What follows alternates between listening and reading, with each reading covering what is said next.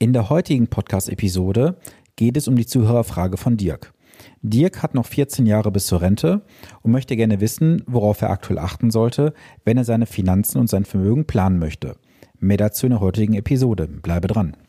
Herzlich willkommen zu Vermögensaufbau abseits der Masse. Hier bekommst du Tipps und Tricks zu den Bereichen Geld, Kapital und Wohlstand. Denn jeder falsch investierte Euro ist ein verlorener Euro. Viel Spaß dabei!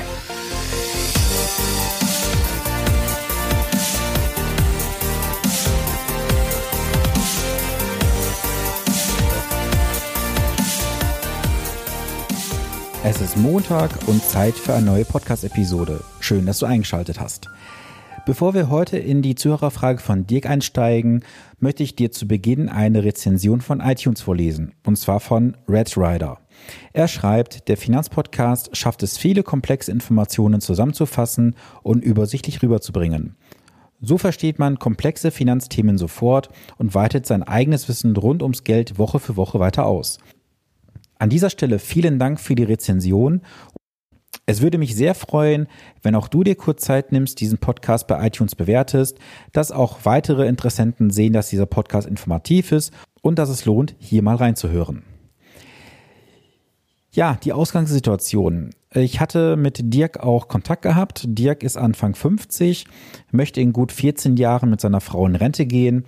Und da kam die Frage bei ihm auf, was er nun tun kann, wenn er Vermögen aufbauen möchte und welche Stolpersteine er auf jeden Fall vermeiden sollte.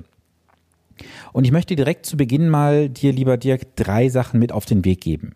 Erstens solltest du alle Zahlen mal zusammentragen.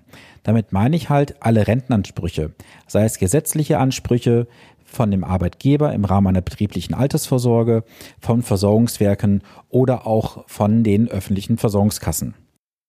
Des Weiteren solltest du alle Kapitalansprüche zusammentragen. Bedeutet, schau mal, was hast du für Bausparverträge, Lebensversicherungen, Rentenversicherungen, Bausparverträge und einiges mehr. Achtung, alle Zahlen, die du dort zu sehen bekommst, sind immer Bruttowerte. Das bedeutet, es kann durchaus sein, dass bei einzelnen Verträgen oder einzelnen Auszahlungen noch Steuern und Sozialversicherungsbeiträge abgehen. Dazu frage bitte deinen eigenen Steuerberater, was dort genau anfallen würde. dazu kann ich hier im Podcast leider keine Stellung zu nehmen, denn eine steuerliche Beratung ist mir untersagt. Des Weiteren solltest du zweitens klären den tatsächlichen Bedarf im Rentenalter. Und dazu gehört natürlich auch mal zu wissen, was brauchst du später im Rennenalter tatsächlich für Summen. Wenn du jetzt noch Kinder hast, wenn du das Haus jetzt nur abbezahlst, hast du natürlich noch entsprechende monatliche Ausgaben, die aber dann in 14 Jahren höchstwahrscheinlich wegfallen werden.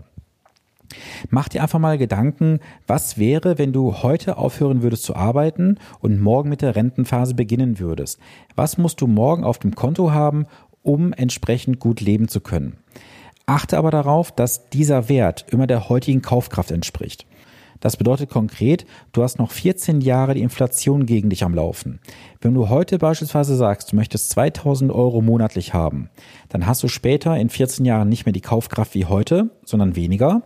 Möchtest du wie heute 2000 Euro haben, musst du diesen Wert dann entsprechend aufrechnen. Und ganz wichtig auch, ab Rentenbeginn kannst du ja keinen Antrag auf Befreiung der Inflationsrate stellen. Die Inflationsrate musst du auch während der Rentenphase berücksichtigen.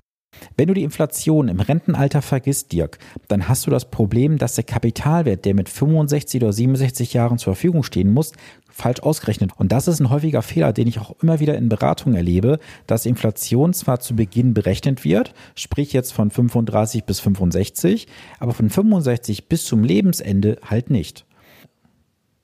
Damit sind wir schon beim nächsten Thema, der Lebenserwartung.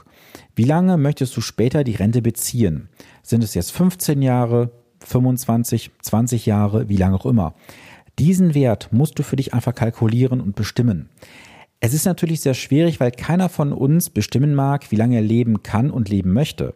Wir wissen aber, irgendwann ist unser Leben zu Ende, bei dem einen früher, beim anderen später. Schaue da mal in deinem familiären Umfeld, wie lange leben die Menschen so in deinem Umfeld und plane hinten durchaus einen ordentlichen Puffer drauf, denn keiner hat sich am Ende des Tages über zu viel Geld auf dem Konto beschwert. Das Fatale dabei ist, wenn du diese Lebenserwartung zu kurz kalkulierst und am Ende das Geld verbraucht hast, fehlt dir jeden Monat entsprechend Geld und das musst du dann irgendwie alternativ auffangen. Schaue dir bitte auch an, welche Verbindlichkeiten hast du, die gegebenenfalls später noch in der Rentenphase vorhanden sind. Hast du noch Verbindlichkeiten für Haus oder ähnliches? Soll das Ganze zum Rentenbeginn abgezahlt sein oder soll diese Verbindlichkeit mit in die Rentenphase hineingehen? Wenn das mit in die Rentenphase hineingeht, musst du diesen Wert auf jeden Fall oben bei der Rechnung berücksichtigen. Das heißt, wenn du heute sagst, du möchtest 2000 Euro monatliche Rente haben und du hast am Ende noch zum Beispiel 500 Euro monatliche Hausbelastung, ist die Frage, sind diese 500 Euro in den 2000 bereits berücksichtigt oder kommen die nochmal oben drauf? Was gibt es jetzt für Lösungsansätze? Es gibt sehr, sehr viele Lösungsansätze. Ich möchte dir heute mal einfach drei Möglichkeiten an die Hand geben, mit denen du einfach mal ein bisschen schwanger gehen kannst. Auf der einen Seite kannst du halt die Immobilienmöglichkeiten nutzen. Jetzt ist es so, dass ja die Immobilienpreise in Deutschland sehr stark gestiegen sind, insbesondere in diesen ganzen Ballungszentren. Das hat natürlich auch Konsequenzen, wenn du jetzt in Immobilien investieren möchtest. Du hast halt teilweise sehr hohe Kaufpreise, bedeutet, du musst am Ende des Tages mehr Eigenkapital einbringen oder jeden Monat eine höhere Belastung tragen, wie vielleicht die Mieternahme ist. Und am Ende des Tages stellt sich die Frage, ist das Ganze wirklich wirtschaftlich sinnvoll für dich? Denn zu der monatlichen Rate an die Bank kommen hinzu Hausgelder, Rücklagen, die du aufbauen musst. Also ich persönlich würde vom Thema Immobilien bei 14 Jahren Laufzeit bis zur Rentenphase persönlich aktuell Abstand nehmen, außer du findest ein richtiges Schnäppchen, wo sich's lohnt, dort einzusteigen. Aber in den normalen Portalen würde ich erstmal persönlich die Finger von lassen. So, die nächste Möglichkeit wären Rentenversicherungen. Hier wird halt von vornherein eine monatliche Rente zugesagt vom Versicherer. Das muss im Einzelfall ebenfalls betrachtet werden, ob das für dich wirtschaftlich sinnvoll ist. Ich persönlich finde Rentenversicherung eher nachteilig. Warum? Erstens, die Quote der Wette sind oft zu schlecht für dich. Denn der Versicherer ist auch ein Wirtschaftsunternehmen, die Gewinn machen möchten.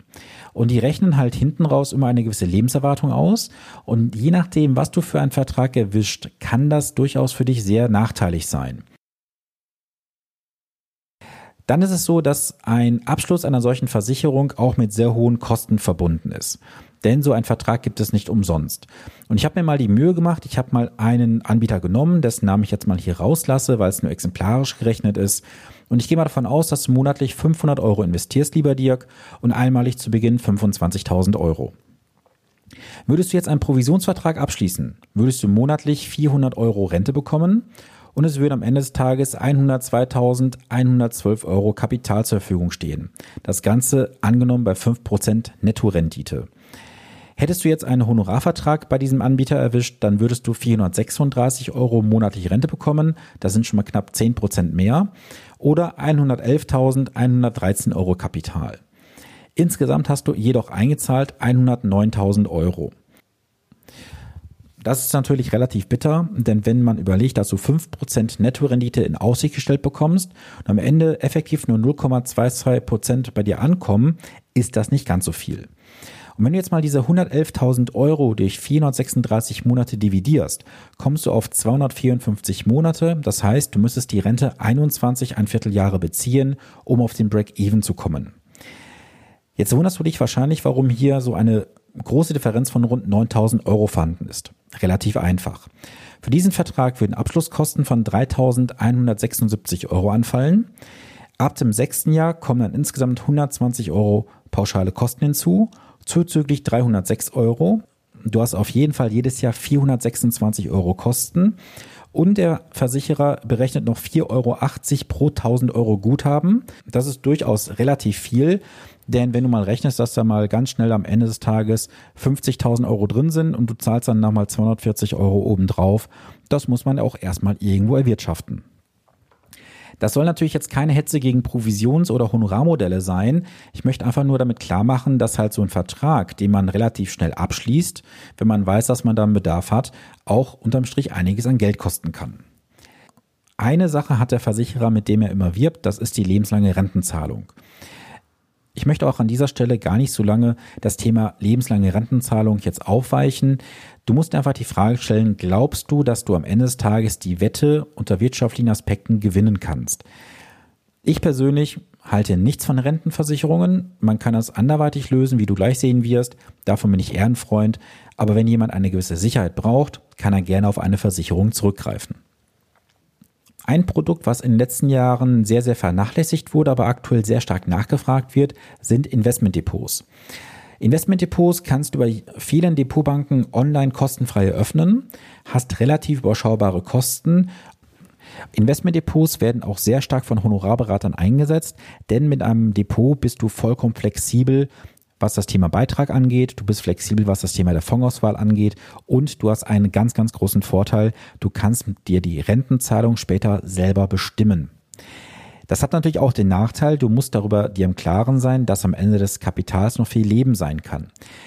Wenn du jetzt ein Depot von, sagen wir mal, 200.000 Euro aufgebaut hast und sagst jetzt, ich nehme jeden Monat 2.000 Euro runter, dann reicht das Geld für 100 Monate plus natürlich die Erträge in der Zwischenzeit. Das kann mal relativ ins Auge gehen.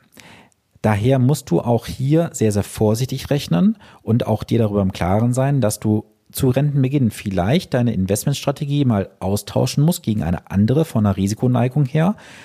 Du solltest jedoch zu Beginn deine eigene persönliche Risikoneigung erstmal genauestens kennenlernen, wissen, warum du wo investierst und wenn du dann bereit bist zu investieren, kannst du ja später zum 65. oder 67. Lebensjahr dann aus dem Einzahlprozess einen Auszahlprozess machen. Das heißt, du machst dir einen Auszahlplan auf das Depot dann bekommst du jeden Monat zum 1. oder 15. oder zum 10. oder 20. Das hängt je nach Depotbank ab, eine monatliche Auszahlung aus deinem Investmentvermögen. Das Ganze würde dann durch Veräußerung der Fondsanteile erfolgen und dann auf die realisierten Gewinne, die dann Monat für Monat kommen, würdest du halt Steuern bezahlen. Du kannst jetzt mit deiner Frau, wenn du verheiratet bist, 1602 Euro pro Jahr freistellen und diese 1602 Euro werden erstmal nicht versteuert an Gewinnen. Das alles darüber hinaus würde dann mit 25 Prozent Abgeltungssteuer belegt werden, plus Kirchensteuer und Solidaritätszuschlag. Wie bereits erwähnt, musst du bei dem Investmentdepot Fingerspitzengefühl walten lassen. Wenn du sagst, du hast kein Fingerspitzengefühl dafür, dann hol dir einen erfahrenen Berater an die Seite, der dich in dieser Situation begleitet. Beim Aufbau des Kapitals wie auch beim Verbrauch des Kapitals später. Du brauchst einen Sparringspartner. Es bringt nichts, wenn du jetzt zu Beginn an irgendwelchen Kosten sparst für eine Beratung und am Ende geht das Ganze ins Auge. Du hast nur jetzt eine Chance, denn du hast 14 Jahre bis zu deinem Ziel. Das ist nicht sehr, sehr viel Zeit. Und das ist auch so das Fazit, was ich dir mit auf den Weg geben möchte. Mach dir einfach deine Zahlen bewusst am besten jetzt sofort und komme in Aktion. Denn jeden Monat, den du jetzt wartest, ist für dich verschenkte Zeit. Und jeder Monat ist für dich sehr, sehr kostbar. Und einen Punkt hatte ich gerade vergessen zu erwähnen. Bei den Versicherungstarifen gibt es oft einen entscheidenden Nachteil. Und zwar, wie das Kapital zu Rentenbeginn in den Deckungsstock des Versicherers überführt. Das ist bei einigen Tarifen im Markt nicht so, wie ich inzwischen weiß, aber der Großteil der Anbieter geht halt hin zu Rentenbeginn, verkauft alle Fondsanteile und nimmt das Geld in den Deckungsstock hinein. Damit entziehst du dem Kapital die Möglichkeit, sich am Kapitalmarkt noch zu vermehren. Wenn du jetzt eine Lebenserwartung hast von teilweise 15, 20, 25 Jahren, kannst du den Zinseszinseffekt hier massivst nutzen. Und diese Chance nimmt dir leider Gottes meistens der Versicherer und damit fällt auch deine Rente entsprechend geringer aus. Und das hat halt den Vorteil beim Investmentdepot. Du bist über die komplette Laufzeit am Aktienmarkt oder am Kapitalmarkt investiert und dein Geld kann sich vermehren. Und gerade das ist ein ganz großer Vorteil für dich im Bereich des Investmentdepots. Wenn du hier vernünftig unterwegs bist mit deiner persönlichen Risikoneigung, du weißt, worauf du dich einlässt, du hast einen Sparingspartner auf der Seite, hast du mit einem Investmentdepot deutliche Vorteile gegenüber Versicherungstarifen. Es muss natürlich für dich komplett ausgelotet werden, ob jetzt ein Versicherungstarif oder eine Investmentlösung für dich das richtige System ist. Das kann ich jetzt hier an dieser Stelle nicht bewerten, weil ich dafür zu wenig weiß. Ich kann dir jedoch anraten, suche dir einen Berater auf Augenhöhe, mit dem du über deine Situation sprichst, mit dem du ins Detail gehst und dann wirst du sicherlich eine Lösung dafür bekommen. Wenn du möchtest, melde dich gerne bei mir, dass wir da nochmal in den Dialog gehen. Ansonsten auch natürlich der Aufruf an alle anderen Zuhörer. Habt ihr Fragen zu diesem oder anderen Themen, kommt gerne auf mich zu. Apropos auf mich zukommen. Ich bin aktuell bei der App Upspeak als Mentor gelistet. Upspeak ist eine App, in der du dich in eine Community einschalten kannst, das Ganze kostenfrei. Du siehst dort meine kompletten Sprachnachrichten und kannst dann auf diese Sprachnachrichten auch antworten oder mir auch Fragen stellen. Ebenso, wenn jetzt andere Gruppenmitglieder dort Fragen stellen, ich beantworte diese, siehst du die Fragen und die Antworten darauf, aber auch die Antworten oder Hinweise aus der Community. Das hat für dich einen deutlichen Mehrwert. Von daher lade ich dich auch ein, komme gerne in die Community hinein. Die App heißt Upspeak, findest du in dem App Store oder Google Play Store und du kannst dich dort kostenfrei anmelden. Und ich würde mich freuen, auch dich dort begrüßen zu können und vielleicht hören wir uns demnächst dort im Dialog. Ja, das war's auch schon für die heutige Episode. Ich würde mich sehr, sehr freuen, wenn du diesen Podcast weiterempfiehlst an Familie, Freunde und Bekannte, dass möglichst viele Menschen sich finanzielles Wissen aneignen und wir gemeinsam Deutschland nachhaltig verändern. In diesem Sinne wünsche ich dir eine gute Woche, bleibe gesund, bis zum nächsten Montag, dein Sven Stockberg.